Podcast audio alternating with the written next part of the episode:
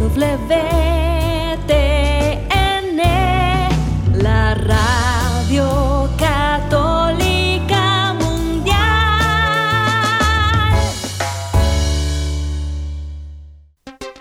Y ahora en vivo, desde Lima, Perú, EWTN, Radio Católica Mundial, presenta Más que Noticias, un programa informativo que analiza desde una visión de la fe los acontecimientos sociales, políticos y económicos más importantes de Latinoamérica, el Vaticano y el mundo. Más que noticias, respuestas a las interrogantes de los temas más actuales y la manera correcta de interpretarlos a la luz de la fe. Vidas ejemplares, actualidad del Vaticano, defensa de la vida, apologética, doctrina social de la Iglesia, devociones y mucho más. Esto es Más que noticias. Comenzamos el programa.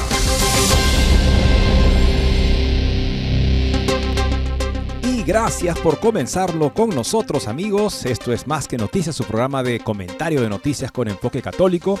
Tenemos esa misión, una misión que mm, pensamos es la misión propia del cristiano, del católico en todos los tiempos. De ver todo con los ojos de Cristo, amarlo con el amor de Cristo, para de esa manera poder cooperar con Él. Porque solamente el que recoge con Él, recoge para la vida eterna. El que no está con Él, desparrama incluso las cosas más valiosas de este mundo pasajero. Gracias por acompañarnos hoy en Más que Noticias. Los saluda Eddie Rodríguez Moreno. También reciba mi saludo amigos, les habla Guillermo Montezuma.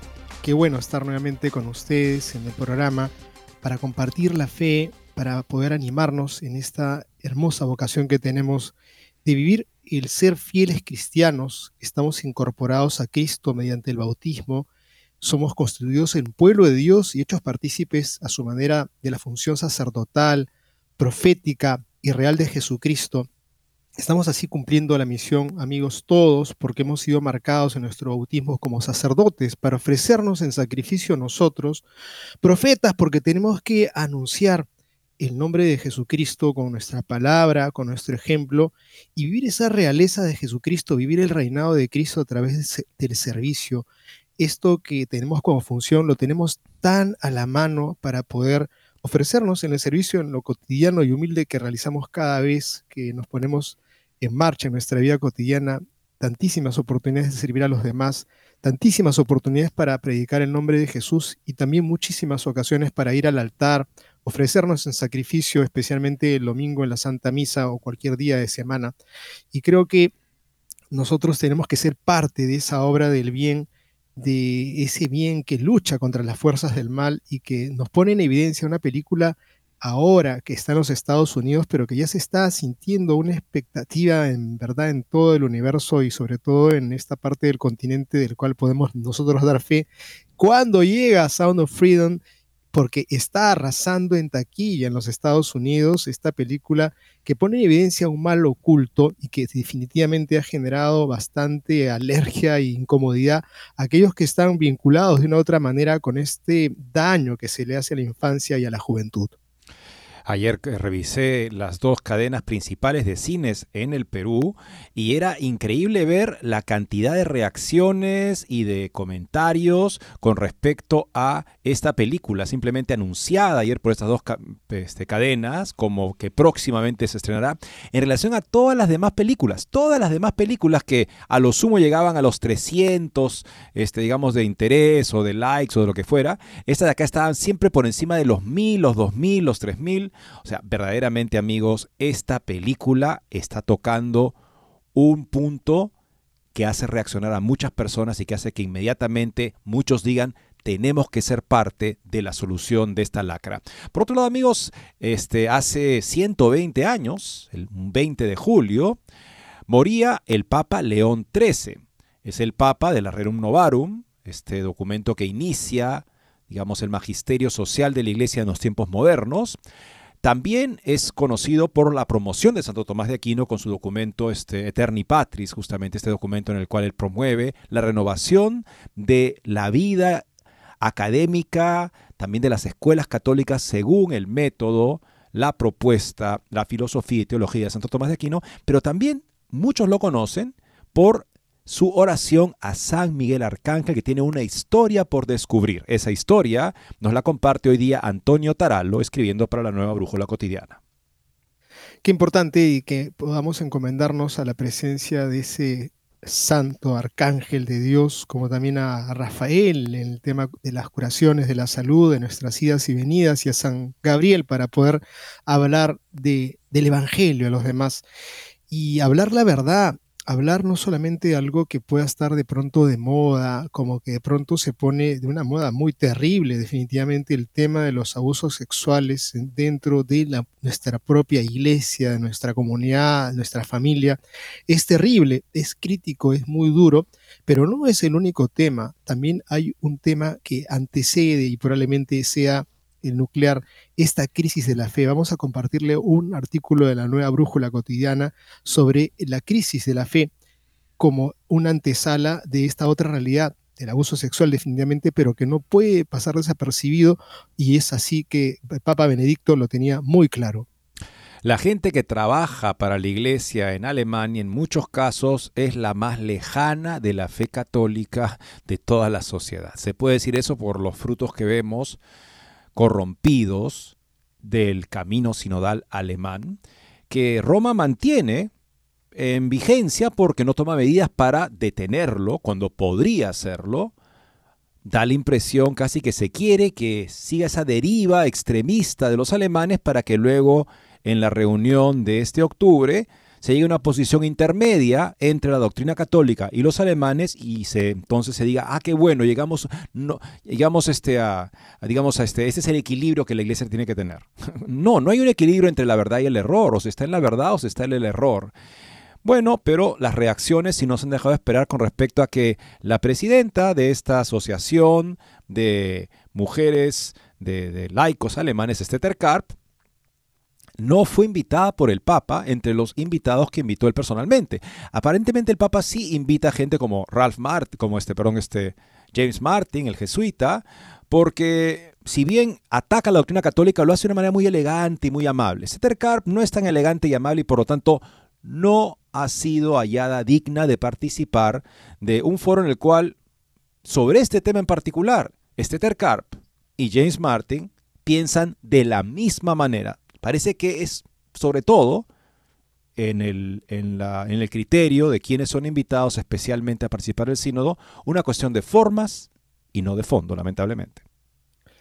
Bueno, sería hacer una especie de repetición de personajes, ¿no? Pero miramos ahora, amigos, lo que ocurre en la Universidad de San Diego, una escuela católica que cubre los abortos en su plan de salud estudiantil pero no solamente eso, también el tema de lo que son las operaciones y las cirugías para personas transgénero, pues ellos alegan que eh, simplemente están cumpliendo los mandatos federales y estatales, pero no dicen exactamente a qué mandatos. Y también otra vez la figura de alguien que no queda del todo claro, que es la figura del obispo mismo, que es cardenal de la iglesia, Robert McElroy, que se ha negado a comentar esas políticas de atención médica desde la USD de la Universidad de San Diego, como también la gente de su oficina que guardan un silencio bastante desagradable, por no decir cómplice.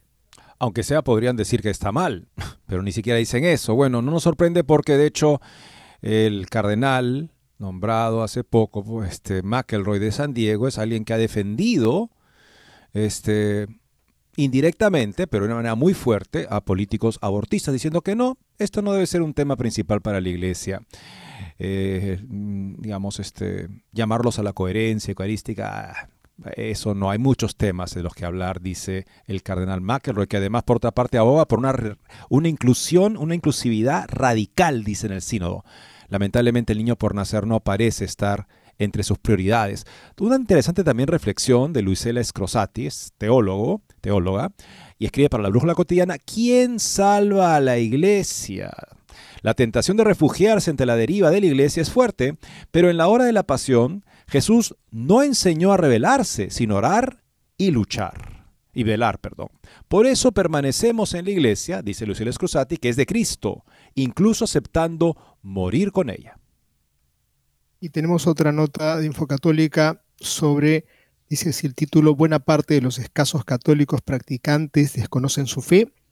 El catolicismo está en declive en Italia. Un 37% se declara no creyente, amigos. Esto es una realidad muy dolorosa porque en el corazón, donde supuestamente tendría que estar latiendo con más fuerza la sangre que lanza al cuerpo, pues esa vigoricidad de la fe, pues de pronto entren de aquí, sin duda, pues nos deja mucho que desear. Vamos a compartirles esta nota análisis. Y también tenemos este, un par de notas sobre el tema del transgenerismo, del Catholic Vote. Análisis, los padres de niños trans, entre comillas, perpetúan la ideología trans, porque una vez que ellos permiten que sus hijos se hormonicen y se mutilen, es imposible razonar con ellos sobre la maldad de esta acción.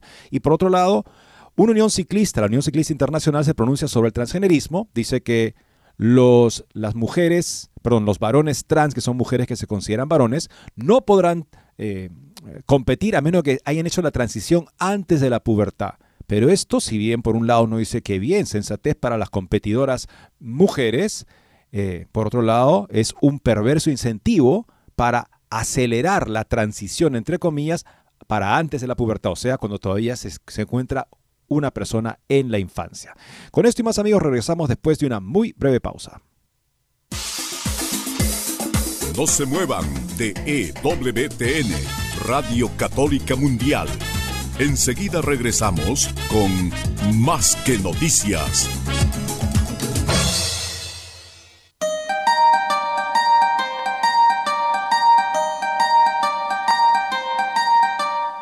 No olvides seguirnos en Facebook como Más que Noticias EWTN. Allí podrás encontrar las noticias que tratamos día a día en el programa. Además, pueden escribirnos con sus comentarios o sugerencias.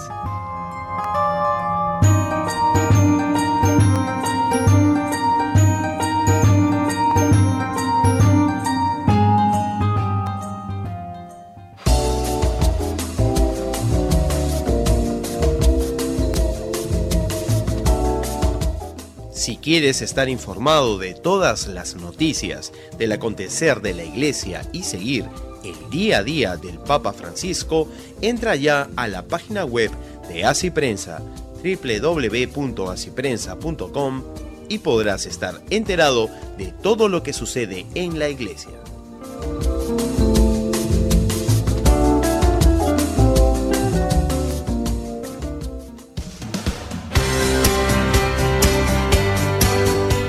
Ya regresamos en EWTN, Radio Católica Mundial, con su programa Más que Noticias. Y Sound of Freedom, la película que denuncia la trata de niños, la trata sexual de menores de edad, que Disney, que tuvo control de esta, la distribución de esta película, decidió archivar indefinidamente hasta que Angel Studios logró tener poder sobre esta película y finalmente la distribuyó. Esta película que ha vencido por mucho a la película más cara jamás hecha en la historia, que es la última película de Indiana Jones, que se hundió en la taquilla, mientras que esta película ya ha recaudado casi seis veces su presupuesto inicial, hablando al 20 de octubre, cuando está siendo vista solamente por ahora en los Estados Unidos. En tan solo dos semanas, la película Sound of Freedom ha logrado recaudar 85 millones de dólares. Y aunque solo ha sido estrenada en Estados Unidos, con proyecciones en más de 2.800 salas, ya se ha convertido en un fenómeno global. El impacto de la película va más allá de las salas de cine estadounidenses. Es protagonista en plataformas como Twitter, Telegram y foros de descargas. Esta expansión en línea ha contribuido aún más a su popularidad y alcance a nivel mundial. La película empieza con Tim Ballard, interpretado por Jim Caviezel, un ex marine que ahora trabaja como agente secreto para el Departamento de Seguridad Nacional. Su misión es investigar una extensa red de tráfico sexual infantil que opera entre Estados Unidos y México, decidido a desmantelarla Ballard se infiltra en la organización y descubre que está dirigida por una mujer llamada Giselle, interpretada por Ashley Greene. Giselle es una traficante de niños extremadamente astuta que utiliza su belleza y encanto para atraer a los niños y jóvenes vulnerables hacia su trampa. A medida que Ballard se acerca cada vez más a Giselle, debe enfrentarse a una serie de peligros y desafíos. La violencia, la corrupción y las amenazas de muerte se convierten en obstáculos constantes en su camino. Sin embargo, su compromiso y determinación no flaquean y continúa con su peligrosa misión para salvar a los niños y desbaratar la red de tráfico. A lo largo del desarrollo de la trama, la película muestra la cruda realidad y seriedad del tráfico sexual infantil, presentando la terrible situación que enfrentan los niños en todo el mundo. A través del largo trabajo de Ballard, finalmente logra rescatar a los niños atrapados en la red y arrestar a Giselle. La cinta concluye con un mensaje poderoso, destacando que este es un problema real y preocupante que afecta a toda la infancia y resalta la importancia de la concienciación y la acción para combatir esta abominable práctica. Como te decía Guillermo, esta película está despertando el interés en todo el mundo. Ayer estaba consultando yo las páginas en Facebook de las dos principales cadenas de cines en el Perú y los comentarios, reacciones a esta película eran 10 veces los comentarios y reacciones a otras películas. Y películas, digamos, bastante más, ¿cómo decirla? Este, bien patrocinadas por las casas productoras, que ciertamente no encontraron ninguna traba para ser rápidamente distribuidas, esta película ha pasado verdaderamente por un calvario que finalmente ha puesto a prueba la entereza, la resolución de los productores y seguramente con toda esa, mm, ¿cómo decirlo? No? Es esa, esa relación con Dios que han podido cultivar también para poder llevar adelante y poder finalmente presentar ante los públicos del mundo esta película, seguramente está yendo cargada de gracias especiales que están haciendo que muchos corazones se despierten a este mal para decir tenemos que todos ser parte de la solución. Eddie, yo quisiera simplemente mencionar que aquellas personas que han escuchado el comentario de que es una cosa ínfima, que es casi nada lo que ocurre en ese tráfico de niños, este, es gravísimo, ya basta creía que sea uno, ¿no? Pero no son uno, son muchísimos.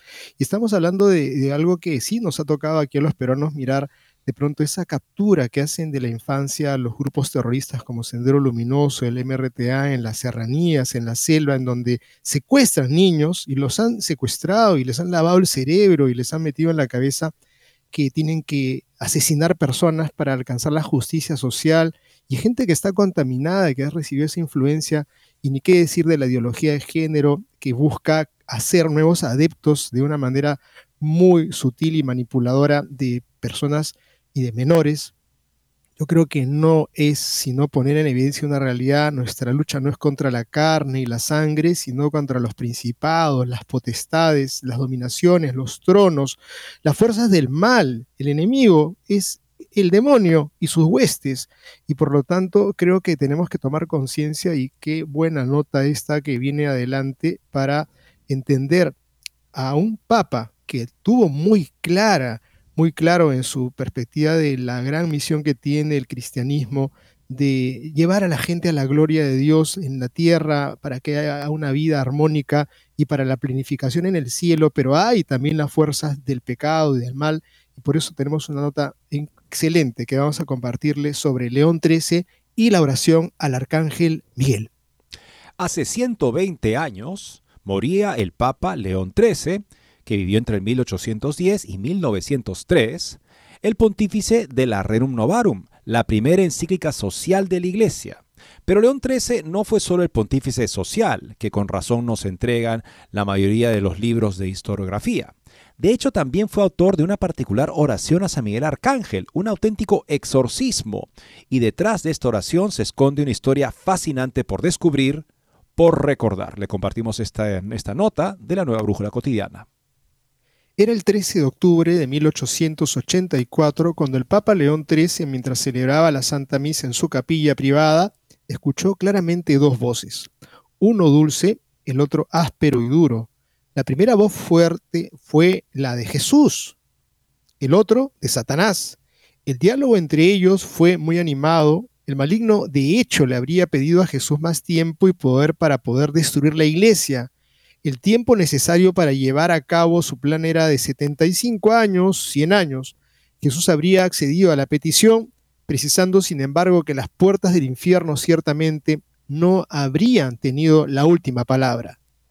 Esa misma experiencia mística de León XIII también se vio enriquecida por una visión real. El mismo pontífice describió lo que había visto así. Vi la tierra envuelta en tinieblas y un abismo.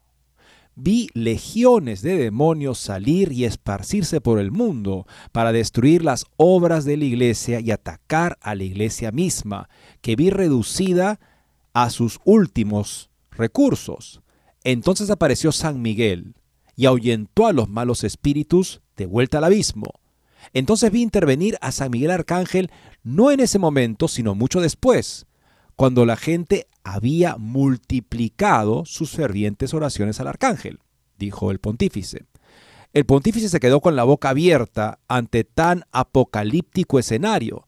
Tan pronto como salió de él, el Papa León XIII regresó rápidamente a su oficina y escribió una oración a San Miguel Arcángel.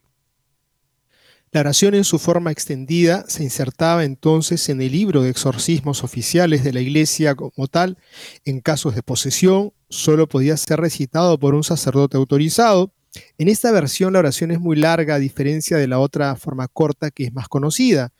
Informamos solo una parte de ella y dice así amigos. San Miguel, ven en ayuda de los hombres creados por Dios a su imagen y semejanza y redimidos a gran precio de la tiranía del demonio Pelea hoy las batallas del Señor con todo el ejército de los ángeles benditos, como ya peleaste contra el príncipe de la soberbia Lucifer y sus ángeles apóstatas.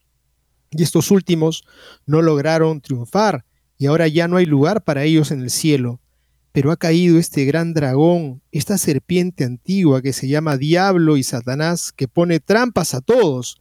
Entonces se hizo referencia a lo que había visto el pontífice.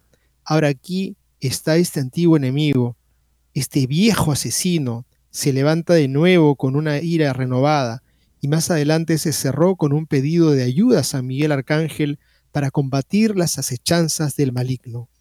Luego está la versión más corta, la conocida hoy recitada por la mayoría de los fieles. Fue el mismo León XIII quien ordenó que se recitara en todas las iglesias del mundo al final de la misa en el contexto de los llamados presileoninos, una serie de oraciones e invocaciones solemnes a Dios y a la Virgen María ya en uso desde 1859. La oración escrita e introducida en el ritual romano por León III en su forma abreviada dice así: San Miguel Arcángel, defiéndenos en la batalla. Líbranos de las maldallas hechanzas del demonio.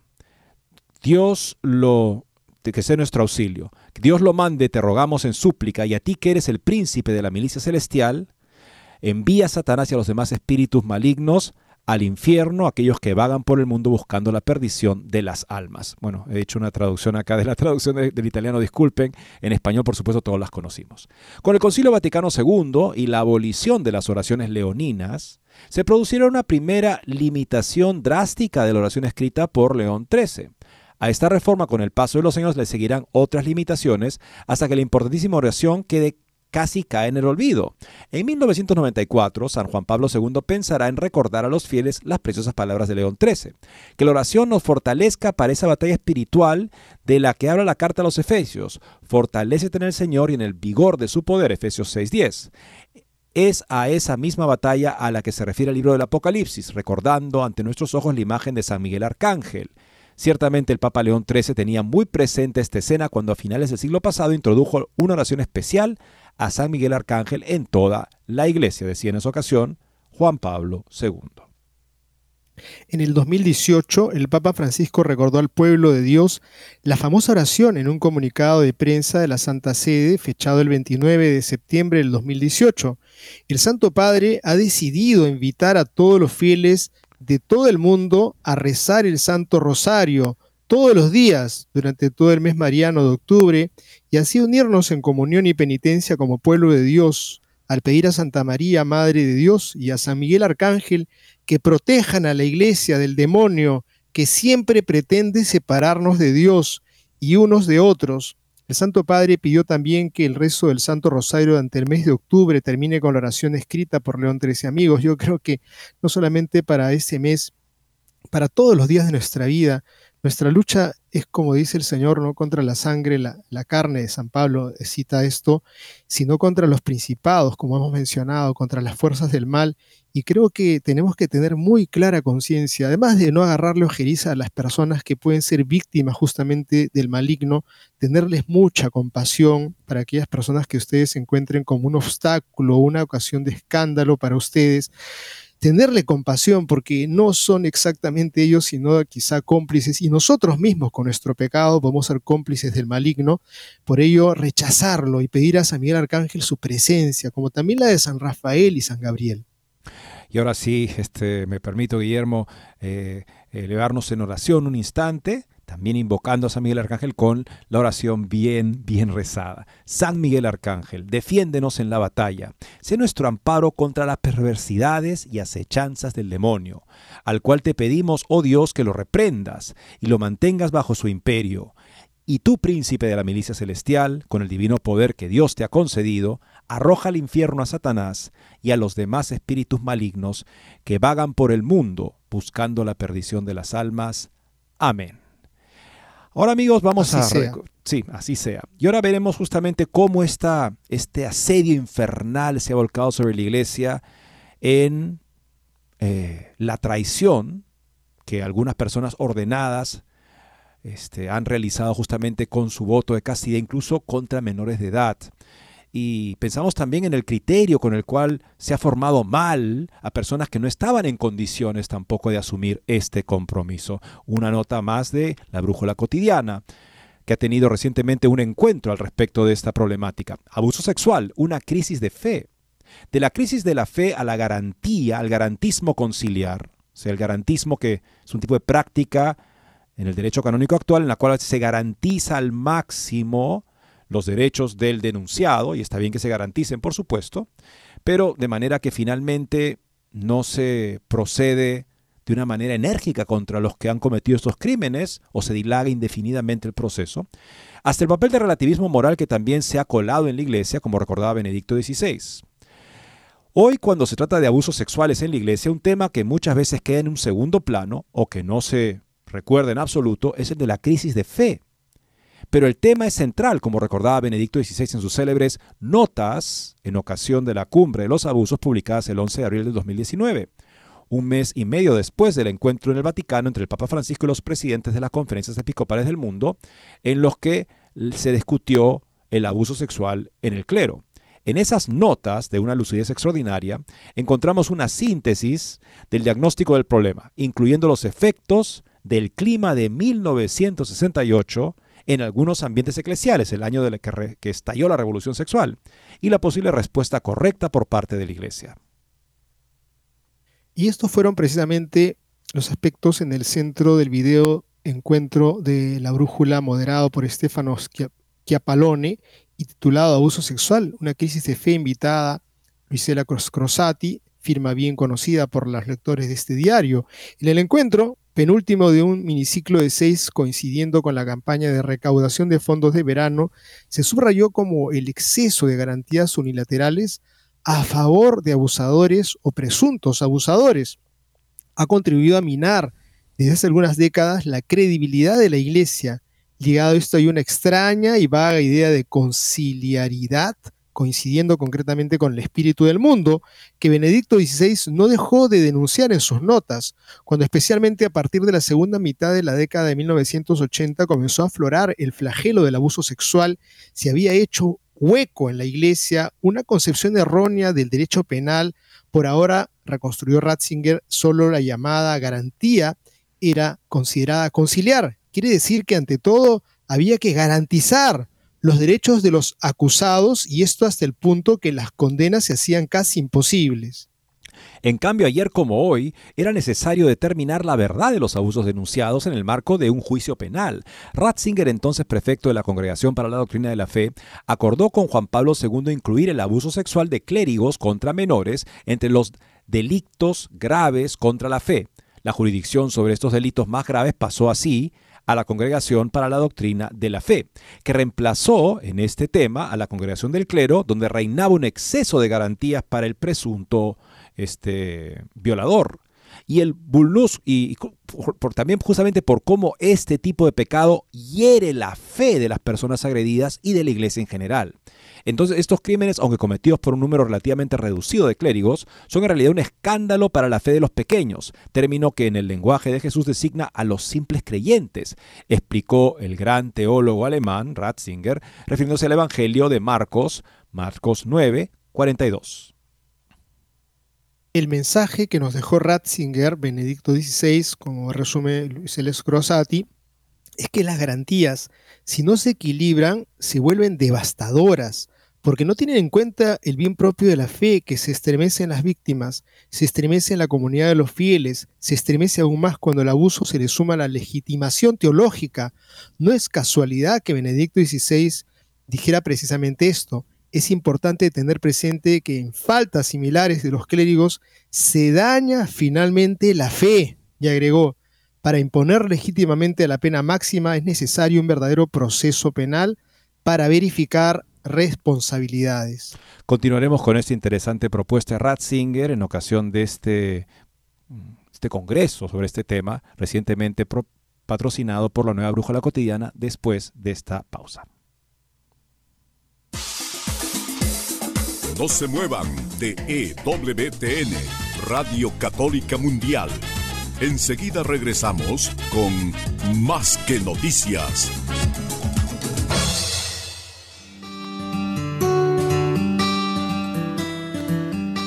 En la página web de EWTN podrás encontrar los programas de EWTN Radio y Televisión.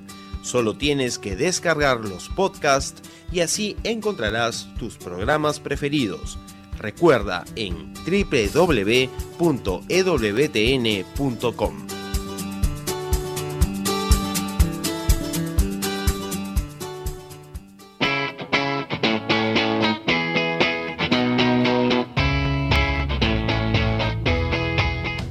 Te invitamos a que visites la página web de Asiprensa, www.asiprensa.com, donde encontrarás todas las noticias y actualidad de la Iglesia en el mundo. No lo olvides, www.asiprensa.com.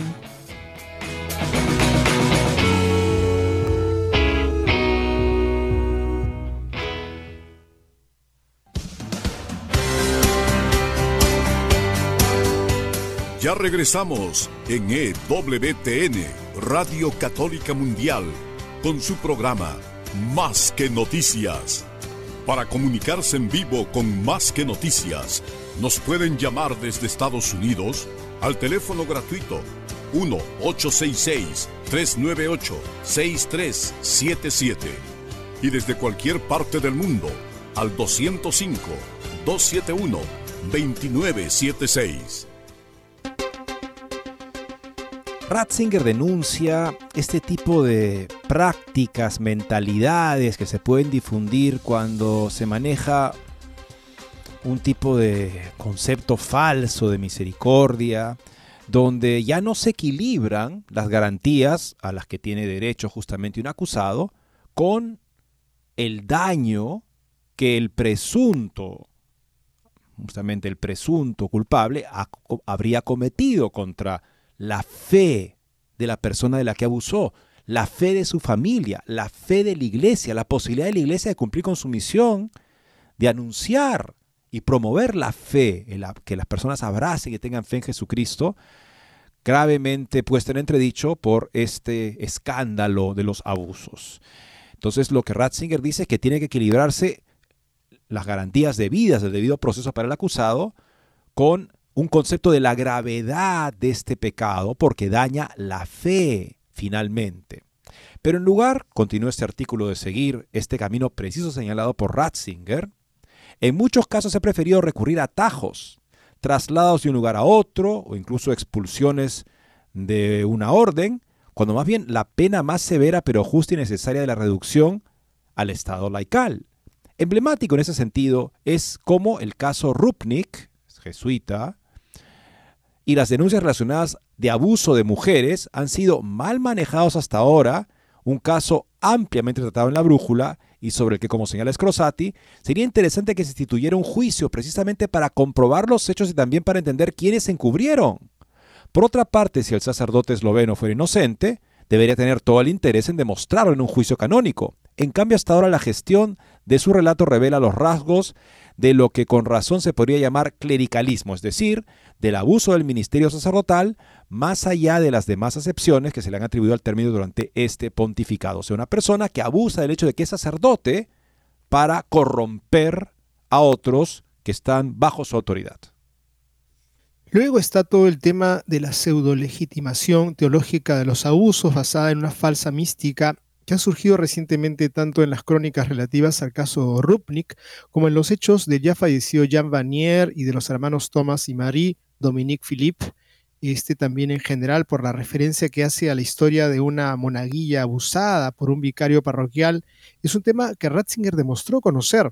En sus apuntes, otro elemento fundamental para la comprensión es el subrayado de que la explosión del fenómeno del abuso está directamente ligada al relativismo que ha investido a la propia teología moral.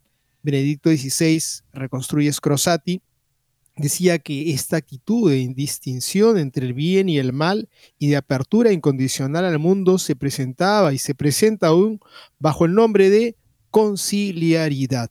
O sea, en nombre del concilio tendríamos que ser relativistas en la moral y creer que cada quien se figure cuál es el bien y cuál es el mal, y por tanto este tipo de delitos también, en fin, la debilidad humana, este tipo de eh, invocación del concilio para justificar esta dejadez y responsabilidad rosa con la blasfemia. Esta incomprendida apertura al mundo, además de influir en la elección de los obispos, ha llevado a diversos sectores de la Iglesia a cuestionar la existencia de actos intrínsecamente malos, es decir, aquellos actos que por su intencionalidad, o sea, aquello que se, decide hacer, ¿sí? es decir, su objeto, no pueden nunca ser ordenados al bien, independientemente de las intenciones y circunstancias subjetivas. A causa de estos errores fundamentales, San Juan Pablo II escribió la fundamental Veritatis Splendor, una encíclica en la que reafirmó precisamente la enseñanza constante de la Iglesia sobre los actos intrínsecamente malos. Ahora, sin embargo, observa Scrosati, estamos tomando el camino contrario, es decir, tenemos el cuestionamiento sistemático de qué puede haber actos intrínsecamente malos, o sea, como que ya verdaderamente no. La misericordia nos obliga a decir que no hay actos intrínsecamente malos. Parece ser la idea que se impone en la Iglesia desde Roma en los últimos años. Y sobre todo esto está ocurriendo por parte de varias instituciones eclesiales y sus líderes. Por supuesto, por, por ejemplo, perdón, la Pontificia Academia para la Vida, eh, con Vincenzo Paglia, el presidente del Instituto Juan Pablo II, refundado, Philippe Bourdain, que argumenta a favor de la bendición de parejas homosexuales, y más recientemente el nuevo prefecto del Dicasterio para la Doctrina de la Fe, Monseñor Víctor Manuel Fernández. O sea, relativizar el tema de la moral sexual a actos consensuados en los cuales al parecer nunca está en juego un acto intrínsecamente malo, malo por su naturaleza, siempre y cuando sea querido por ambos. Esto es lo que Benedicto denunciaba como parte de una mentalidad que juega a favor de los abusos sexuales. Y, con esto del mutuo consentimiento, después de sacar con dinero las palabras a una víctima probablemente para que diga sí fue consentimiento, con ese relativismo se convierte en cualquier mal la posibilidad de que simplemente haya sido un asunto que ahora a vistas rápidas uno dice es malo, pero no, si ha habido consentimiento, entonces podemos cualquier cosa justificar y creo que es verdaderamente el relativismo un arma demoníaca, por no decir otra cosa, porque estaríamos simplemente poniendo en duda lo que a todos nos queda claro, el abuso sexual que han ejecutado estos personajes simplemente no tiene punto de comparación, es, mal, es, malvado. Miramos ahora otra realidad, que es lo que ocurre con este Karp, es el foro de mujeres alemán que arremete contra el Papa por no elegir a esta señora, a esta abortista, para que participe del sínodo. Diez miembros del foro de mujeres con ministerios y cargos en la Iglesia del Camino Sinal Alemán aseguran en una carta abierta que se ha producido un agravio por parte del Papa Francisco en relación al sínodo sobre sinodalidad, a saber, la no elección para dicho sínodo de Irma Stetter Karp, presidenta del Comité Central de Católicos Alemanes y presidenta del Camino Sinodal Alemán. El texto del foro feminista indica, A pesar de que en Alemania ha tenido lugar un proceso sinodal intenso en los últimos años, que ha llevado a decisiones que abordan asuntos urgentes de reforma, incluyendo la participación, la división de poderes, la equidad de género en relación a las mujeres en la iglesia y la igualdad de derechos para personas queer, o sea, personas con orientación homosexual, se ha omitido designar a una de las mujeres que podría haber presentado estas preocupaciones en el Sínodo Mundial como miembro con derecho a voto. Esto, esta es una cita de la carta. En la carta abierta dirigida a los cardenales Hollerich, el prelator general, Gretsch, secretario general del sínodo, así como la hermana Natalie Beckhardt, subsecretaria del sínodo, se afirma lo siguiente. Como presidenta del Comité Central de Católicos Alemanes y presidenta del Camino Sinodal, la doctora Irme Stetterkarp ha presentado con compromiso y valentía los asuntos de la gran mayoría de la Asamblea Sinodal Alemana en Praga. Ella también habría estado dispuesta a hacerlo en Roma y tenía el respaldo de los sinodales alemanes nos habría representado muy bien, dicen las redactoras de esta carta. Es importante reconocer que entre las mujeres que de habla alemana con derecho a voto está la señora Helena Jeppesen-Spuller, quien llevará nuestras preocupaciones importantes al Sínodo Mundial, dicen los 10 firmantes. Sin embargo, nuestra alegría por su designación no compensa nuestro enojo y decepción por la negativa de incluir a la señorita, señora Stetter Karp como representante del catolicismo laico alemán. Ambas mujeres podrían haberse complementado mutuamente. Mientras tanto, el grupo de católicas alemanas María 1.0, que aboga por la preservación de la fe, respondió una carta abierta al foro de mujeres. Nosotros en María 1.0 y muchos otros católicos apoyamos la decisión de no designar a la doctora Irme Stetter Carr como miembro con derecho a voto, ya que como presidente del Comité Central de Católicos Alemanes y copresidente del Camino Sinodal Alemán, ha demostrado repetidamente que no tiene un interés sincero en una iglesia verdaderamente sinodal, sino que supo presentar análisis de problemas ya elaborados con las respuestas adecuadas. O sea, respuestas preelaboradas. ¿no? María 1.0 también recordó la petición de Carp de que se garantice que la intervención médica de un aborto sea accesible en toda Alemania. Por último, muestran su satisfacción por los nombramientos del cardenal Gerhard Müller y el obispo Stefan Oster, Acogimos con agrado el nombramiento del cardenal Müller y el obispo Oster, ya que realmente representan a muchos católicos en Alemania. Como iniciativa fiel a Roma y probablemente también muchos otros laicos, vemos como una buena señal que se ha designado a dos teólogos tan destacados. Deseamos que el Sínodo Mundial Romano tenga éxito en su preparación y desarrollo bajo la guía del Espíritu Santo para que al final hay una verdadera renovación de la iglesia a la luz del Evangelio. Por supuesto, el cardenal Müller va a ser una voz muy importante y esperemos que esté justamente a la altura de un ambiente en el que al parecer va a predominar, por lo menos desde algunas partes, una voz que aboga justamente por ese relativismo de la doctrina que denunciaba Benedicto en sus notas en ocasión de la cumbre de los abusos. Y que juega este tipo de incertidumbre cuestionamiento sobre si hay obras malas que jamás pueden ser buenas independientemente de la intención o las circunstancias, cuando ese tipo de ideas se meten en ambientes eclesiales, pues la consecuencia, lamentablemente, es también el abuso sexual. Veamos ahora una interesante nota que escribe Luis Eres Crosati, teólogo, escribe para la Nueva Brújula Cotidiana, una reflexión a la luz de lo que estamos viendo en este momento. ¿Quién salva a la iglesia este, recientemente publicada el día de hoy justamente. El nombramiento de Monseñor Víctor Manuel Fernández como prefecto del Dicasterio para la Doctrina de la Fe fue definitivamente, escribe Scrosati, una bofetada del Papa a aquellos cardenales que intentaron evitar el colapso de la situación oponiéndose a la asignación del cargo a Monseñor Wilmer, un teólogo completamente comprometido con el camino sinodal alemán.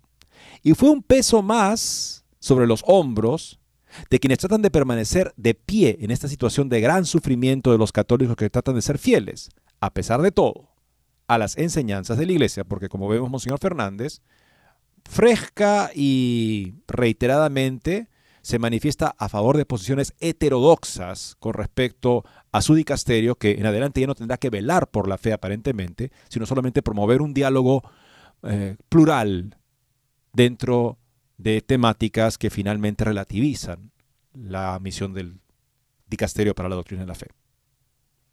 Cada paso hacia la catástrofe claramente exacerba el sufrimiento y magnifica la preocupación ¿Qué haremos si Fernández deja pasar la bendición de las parejas homosexuales? ¿O si aboliera por completo la liturgia antigua? ¿O si convirtiera recomendable el celibato sacerdotal pero ya no obligatorio? ¿O si así sucesivamente y así sucesivamente? Hipótesis que parecen de todo menos un espejismo y que dada la dramática aceleración de esta última parte del presente pontificado se advierten muy cercanas.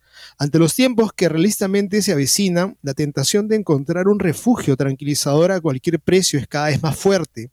Se busca la posibilidad de continuar la propia vida sacramental, de encontrar un ambiente sereno y de fe para los propios hijos, de asegurar celebraciones litúrgicas dignas e incluso de salvar a la iglesia de la deriva, el resultado es que en menos de 10 años, miles y miles de fieles han decidido incorporarse a comunidades sismáticas, que a sus ojos representan un refugio en la tormenta actual, un ambiente a salvo de las persecuciones que claramente provienen de esa autoridad que debería custodiar y promover la fe, pero que en cambio parece hacer todo lo posible por disiparla y destruirla.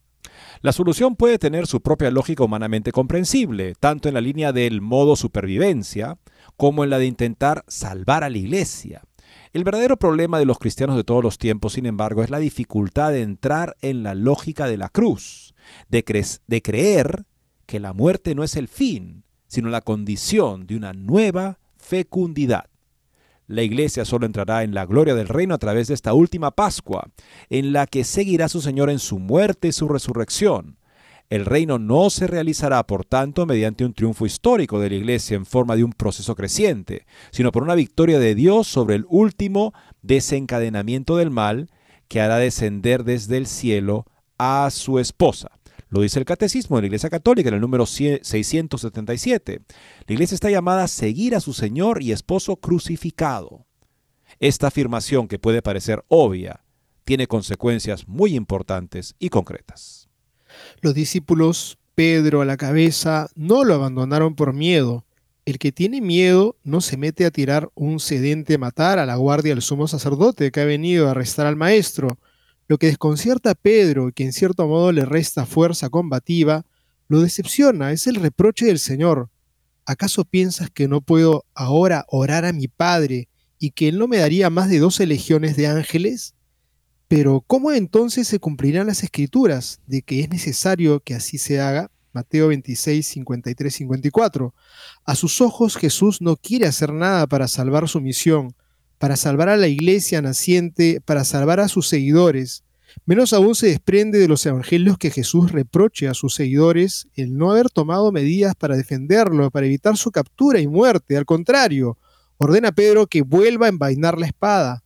Juan 18:11, tal como le había reprochado antes cuando Pedro había tenido a bien dar lecciones de sentido común al Señor cuando hablaba de su pasión y muerte. Pedro apartándolo comenzó a reprocharle diciendo, entonces Pedro, tomando la parte, comenzó a reconvenirle diciendo, Señor, ten compasión de ti, en ninguna manera esto te acontezca. Mateo 16, 22 conocemos la dura y firme respuesta del Señor.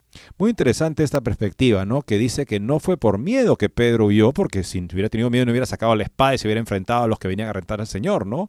Fue porque los desconcertó el hecho de que el Señor Jesucristo decía que él tenía que pasar por la cruz, y eso a ojos de Pedro significaba que el Señor no estaba dispuesto a hacer nada para defenderse ni defender a sus seguidores, y eso lo hizo huir. Interesante perspectiva. En la hora de su pasión, Jesús parece no querer hacer nada ni siquiera salvar las almas de los que querrían o podrían creer en él. A otros salvó, asimismo no se puede salvar. Si es el rey de Israel, descienda ahora de la cruz y creeremos en él. Cita de Mateo 27.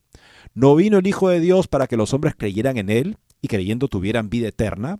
Pero entonces, ¿por qué no lleva a cabo el gran acto que fortalecería la fe de muchos, sus discípulos en primer lugar?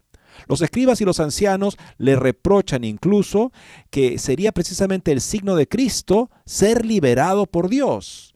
Confió en Dios, libérela ahora si le quiere. O sea, están tentando al Señor Jesucristo de evitar la cruz o de dejarla atrás y el Señor no cae en esa tentación. En cambio, el Señor pidió a sus discípulos una sola cosa, velar y orar para no caer en tentación. Mateo 26, 41. Los discípulos sabían que Jesús resucitaría, que la muerte no sería la última palabra. El Señor se los había dicho tres veces. Sabían también que el grano de trigo tenía que morir para dar fruto, Juan 12, 24. Pero la tentación de razonar y actuar de manera puramente humana, aunque sea para el propósito más noble imaginable, salvar al Señor, salvar a la iglesia naciente, se había apoderado porque no habían velado ni orado. La iglesia seguirá a su Señor. Entonces, ¿qué hay que hacer? Velad y orad para no caer en la tentación, para tener la fuerza de permanecer quietos mientras todo se disuelve, para continuar creyendo que la iglesia es una institución divina y ciertamente no se disminuirá debido a las maquinaciones de los hombres, por poderosas que sean, para evitar soluciones aparentemente eficaces, pero que no nos dejan actuar, que nos llevan, perdón, a actuar en contra de lo que Dios ha establecido para su iglesia. Si la iglesia sigue a su Señor en la pasión, entonces su muerte no será aparente, sino real. A nuestros ojos todo aparecerá verdaderamente perdido, como a los ojos de los discípulos, que han visto a su maestro realmente muerto, colocado en una tumba, con incluso un sello que declaraba el acabó el juego, definitivamente. Veremos ya, lo estamos viendo, que Pilatos, Caifás y Herodes encontrarán un mezquino entendimiento para deshacerse de los justos. Veremos juicios falsos, dominados por la mentira, para acusar a los que están en la verdad, mientras que Barrabás será puesto en libertad. Conoceremos la más terrible soledad provocada por el abandono, la incomprensión y hasta la traición de amigos y familiares. Lloraremos mientras los demás se alegran. Ver Juan 16:10. Nos echarán mano Lucas 21:12, arrastrándonos ante los poderes civiles y religiosos, todo predicho por nuestro Señor.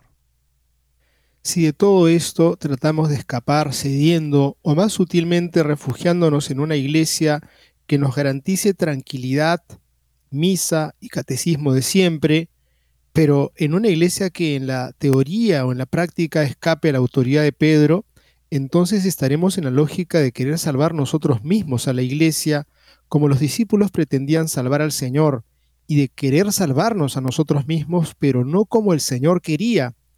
Solo Santa María puede obtenernos la gracia de permanecer con ella, de pie, fuertes, bajo la cruz, sin ceder ni un milímetro, creyendo que en Cristo la muerte es vida, la cruz es triunfo, justo cuando todo parece decir lo contrario, y creer que la iglesia no puede fallar, que las puertas del infierno no prevalecerán, Mateo 16, 18, porque la iglesia es de Cristo. Por eso no tenemos que salvar a la iglesia, sino que es la iglesia la que nos salva, y la iglesia es una. Por eso, a pesar de todo, permanecemos en la iglesia, aceptando morir también con ella. Vamos también nosotros para que muramos con él. Juan 11, 16. Qué hermoso artículo, Eddie, este que estamos compartiéndole a todas las personas, porque yo creo que si algo puede fallar, sí, los hombres podemos fallar, las autoridades pueden fallar, los responsables nuevos, los cardenales, los que están en las diferentes prefecturas de la iglesia y los dicasterios podrían fallar, pero jamás vamos a apartarnos nosotros del amor que le tenemos a la esposa de Cristo, nuestra madre, y permaneceremos de pie, como dice este texto hermosísimo de Scrosati, junto a la Madre, de pie, permaneciendo en oración, en vela, y cada quien en la tarea y misión que buenamente pueda desarrollar y emprender. Nuestra lucha siempre se repite, no es contra la carne y la sangre, sino contra los principados y potestades, porque al final el triunfo será la iglesia. Ojalá que podamos verlo y ojalá que podamos ver un florecimiento, pero las cifras de lo que está pasando en la iglesia lamentablemente nos arrojan situaciones de verdad muy críticas. Como decía el Papa Benedicto XVI, la iglesia es indestructible en aquellos que están dispuestos a morir, a, sufrir por la verdad del Evangelio. Y así experimentan la bienaventuranza de los que son perseguidos por la verdad.